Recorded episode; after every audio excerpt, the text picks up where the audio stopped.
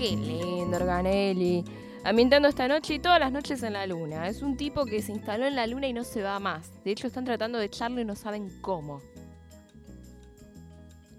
Bueno, hay cartas, hay abogados, el doctor eh, Borrando y tantos otros. Camisa. El doctor Borrando eh, es conocido por su carta documento veloz o la carta documento más eh, rápida de todo lo que es Luna. prácticamente uno no termina de hablar que ya la puede estar recibiendo. Es uno de sus mejores trucos. Bien, Aún así, Organelli sigue ambientando eh, esta, así, con esta cosa socarral, casi picaresca, eh, los bloques de Grisel D'Angelo, que están llenos de cultura. A ver, Grisel D'Angelo, en la Tierra están esperando este momento. Una servilleta.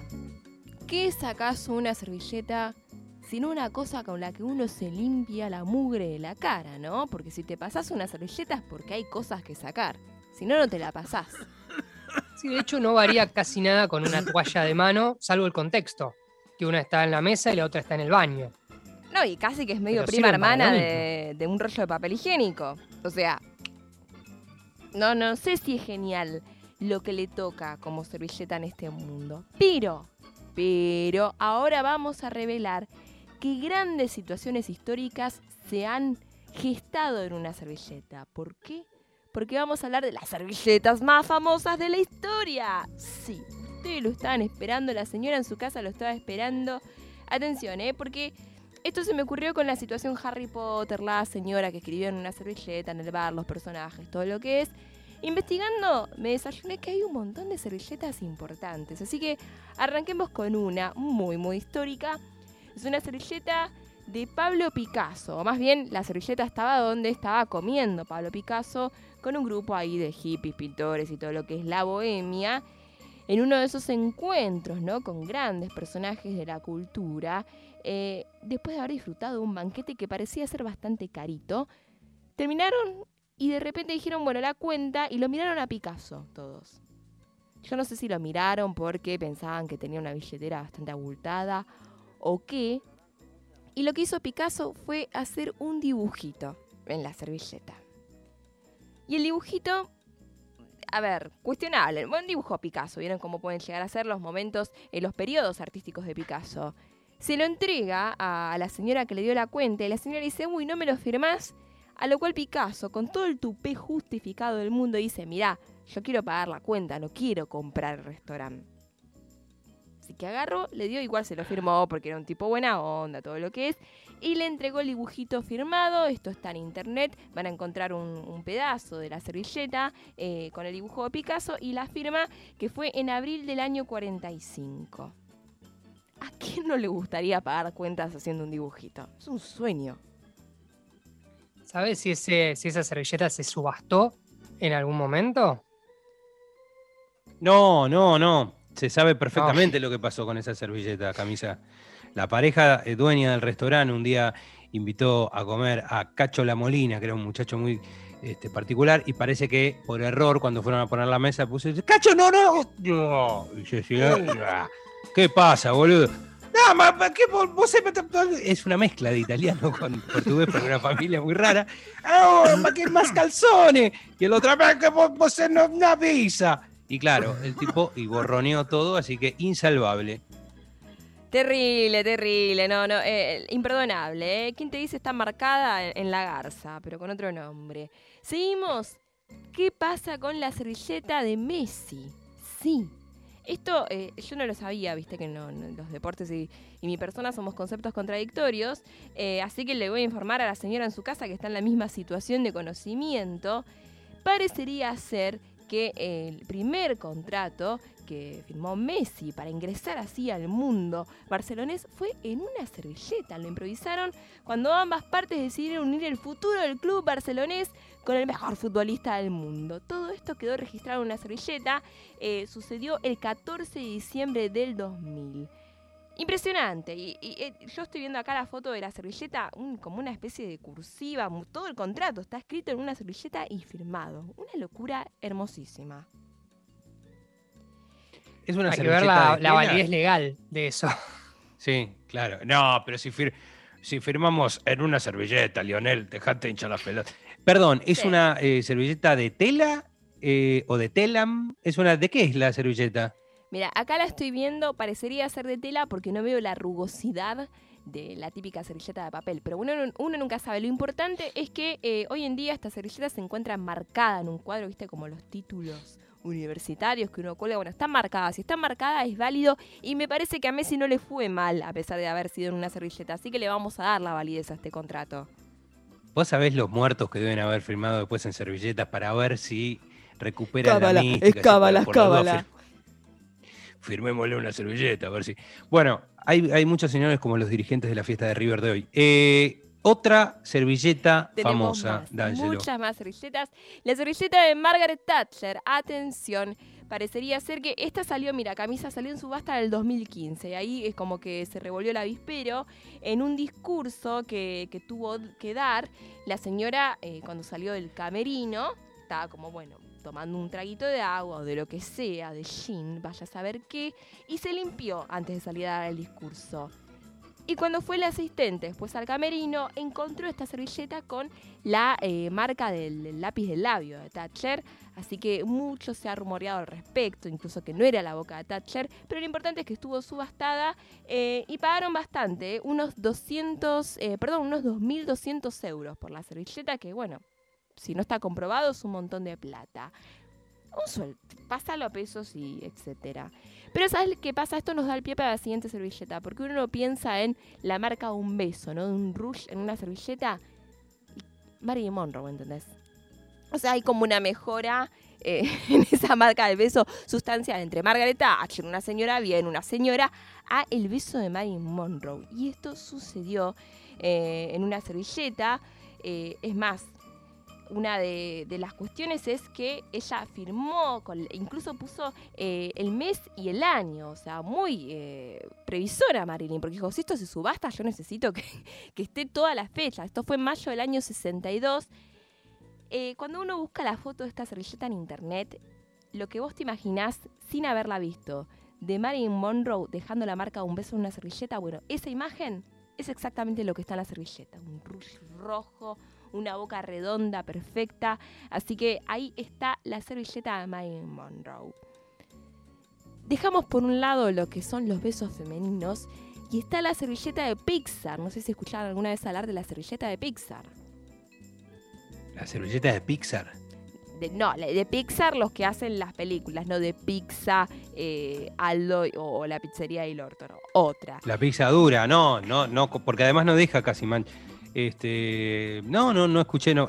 Camisa debe saber de la, de la servilleta de Pixar. No, yo lo tiré más para el lado del Pixar, donde Frankie Landon despliega toda su creatividad, pero esa creo que no viene en servilleta. Es toda digital. Fue un año muy largo, Camisa, no me juzgues. Sí, seguro que hiciste dibujitos en una servilleta mientras hacías estos Pixar tan lindos que después nos mandas en forma de stickers. Atención, ¿eh? porque están ahí los directivos de, Pixar y, después de la situación Toy Story, ¿no? Que les fue increíble. Se estaban tomando un café y dijeron, ¿y ahora qué? ¿Cómo seguimos después de un éxito como Toy Story? Y medio así como mm, el aburrimiento del café o esa mística, ¿no? Que genera hasta ahí tomándose un cafecito, empezaron a dibujar personajitos. Y estos personajes fueron futuros personajes de películas como Bichos, como eh, Monster Inc., como eh, Buscando a Nemo o como Wall-E. O sea, un personaje de cada una de estas peliculazas estuvo planteado en una servilleta en el mismo café. Después a uno le quieren hacer creer que son reuniones de producción donde planifican a 20 años el rumbo de una compañía con eh, a, los accionistas, que a cada uno... Y al final lo que, dibujaron medio chorra en un bar, dije, con, este, con esto tiramos unos años. Perdón. sí. Estamos, estamos escuchando de fondo la canción que fue robada a un artista, a un trovador de acá de la luna que se llamaba Yo soy tu amigo Ariel, de Ariel Goldenberg. No sé si escuchaste la original. Ariel tuvo un trágico final eh, y llegó a vivir la desazón, lógicamente, de enterarse que esto fue un hit en la tierra entre los niños, D'Angelo. Vos sabés que a propósito de lo que comentaba Camisa, eh, para mí, esto es una percepción absolutamente personal, lo acomodaron a historia de café, pero que en realidad eh, eran fiestas locas con sustancias varias y más que servilleta era eh, las nalgas de alguien. Como- Llamalo a Belino que ta- le tatuamos toda la próxima Toy Story 2, la trama entera se la tatuamos, no, te llamalo. Arrancó en la nalga y terminó en el tobillo. Te vayas a ver Mirá. quién. Pero bueno, esa persona se tuvo que bañar. Algo, pasó o no quiso dar la cara. Pero para mí es medio fiesta Freddie Mercury, más que el cafecito oficinista. ¿Sabe que Toy Story 2 se, casi se les borra en serio? Se equivocó uno ahí en el estudio y apretó y borró el, el backup que tenían No. y casi borra toda la película, salvo que uno de Workaholic que era se había llevado otro backup a la casa. Que le tuvieron que ir a buscar el disco rígido, pero si no borraban toda la Ah. película. ¿Qué- a ver, tuvieron uno. que ir a buscar al disco rígido, no. Lo que se tuvieron que poner con ese, que de él dependió toda la millonada del resto. También.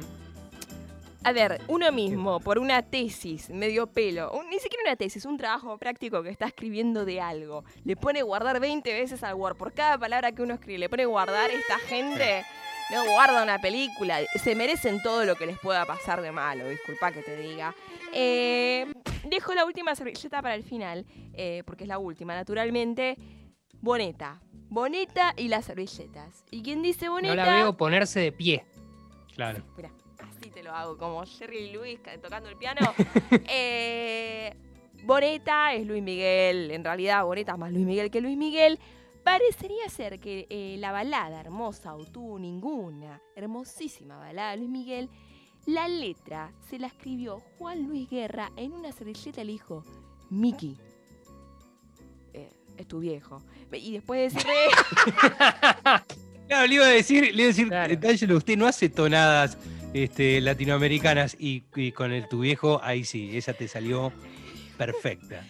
Tu hijo y además de ser tu viejo, toma esta letra. Fíjate que va increíble para una balada y ahí nació tú ninguna. Esto, a ver, es como medio la Darknet. Lo niegan, lo niegan como el paradero de la madre de Luis Miguel, pero parecería ser que esa fue la historia oficial de esa hermosísima balada. No vamos a cerrar con un tema de Luis Mi porque ya lo, escuchamos esta semana y no queremos abusar. Posee abusó, va más para un jueves carioca. Lo que vamos a escuchar es un tema llamado It's Only a Paper Moon de nuestra querida Ella Fitzgerald, porque la chica del jazz, la chica del jazz, y porque imagínate una luna de papel. La cantidad, novelas rusas puedes escribir una luna de papel, inmensa, enorme. Así que escuchemos ahora mismo a ella, la gran cloner del jazz, es Ella Fitzgerald, It's Only a Paper Moon.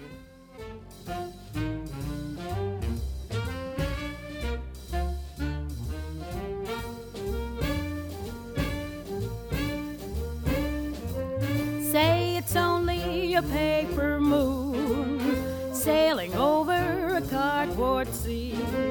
But it wouldn't be make believe if you believed in me. Yes, it's only a canvas sky hanging over a muslin tree. But it wouldn't be make believe if you believed in me. Without your love, it's a honky tonk parade. Without your love, it's a melody played in a penny arcade. It's a Barnum and Bailey world, just as phony as it can be. But it wouldn't be make believe if you believed in me.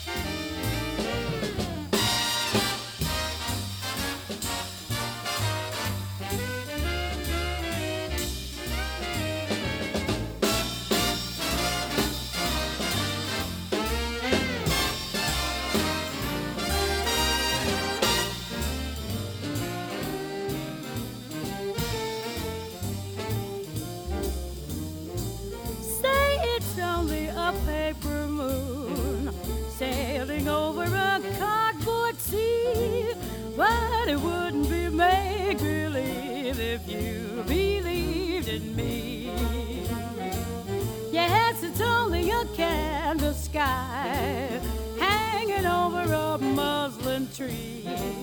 But it wouldn't be make believe if you believed in me.